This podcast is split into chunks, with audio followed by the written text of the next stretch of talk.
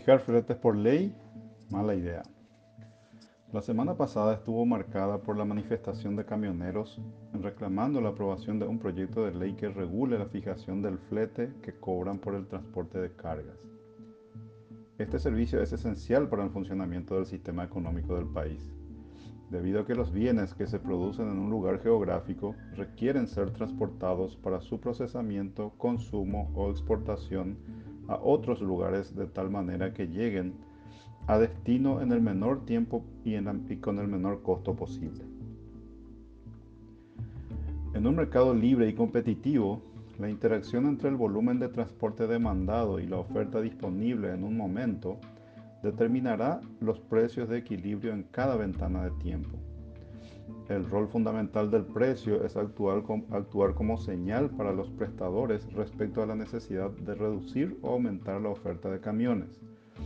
Si el precio de equilibrio de corto plazo no cubre los costos de prestación del servicio, inducirá a un ajuste en la oferta provocando la salida del mercado de aquellos prestadores menos eficientes. Si el precio de equilibrio de corto plazo genera una rentabilidad muy atractiva, aumentarán las inversiones y la flota de camiones de los actuales o con la entrada de nuevos prestadores. Esta interacción dinámica entre demanda y oferta va generando una trayectoria de precios del servicio que va dando señales para que exista la capacidad necesaria para transportar toda la carga existente en cada periodo del tiempo. Ahora, si el Estado entra a fijar precios por ley, deja de funcionar este mecanismo fundamental para equilibrar de manera descentralizada las cantidades ofrecidas y demandadas en cada periodo de tiempo. Y dependiendo del precio fijado, se generarán excesos de oferta con camiones ociosos o de demanda con carga sin poder ser transportada de manera permanente, con ineficiencias y altos costos para la economía en general. Sin embargo, una característica importante de este mercado es la alta volatilidad de los costos y precios subyacentes de la oferta y la demanda. Los costos están determinados principalmente por el precio internacional del petróleo y la cotización del dólar en nuestro país. De la misma manera, los precios de la soja, maíz, trigo, arroz, carne, etc., dependen de la cotización internacional de estos productos. Y el clima impacta la cosecha y los volúmenes de, carga requerida. Estas volatilidades subyacentes requieren de muchísima flexibilidad en los contratos de prestación de servicio y un adecuado mecanismo de coordinación entre las partes para ajustarse en tiempo y forma a estas cambiantes condiciones del mercado para asegurar la continuidad del servicio en cualquier escenario.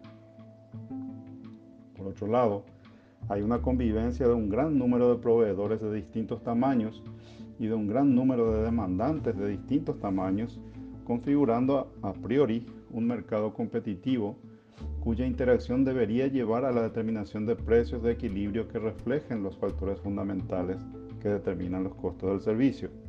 Costo del capital, insumos, combustibles, remuneraciones, impuestos, etc. Así como de la disposición a pagar por parte de los demandantes del servicio.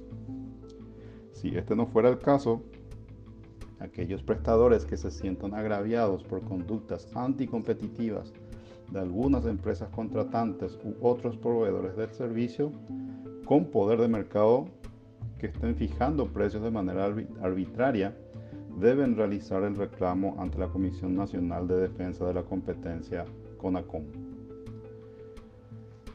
La intervención estatal a través de una ley que fije precios y rentabilidades mínimas no resolverá el problema de fondo y generará mayores rigideces que dificultarán aún más el necesario ajuste a las distintas situaciones coyunturales del mercado, provocando interrupciones recurrentes en el transporte que desembocarán en desabastecimientos o precios más altos de los productos a los consumidores y en pérdidas de eficiencia que reducirán la competitividad del país en el comercio internacional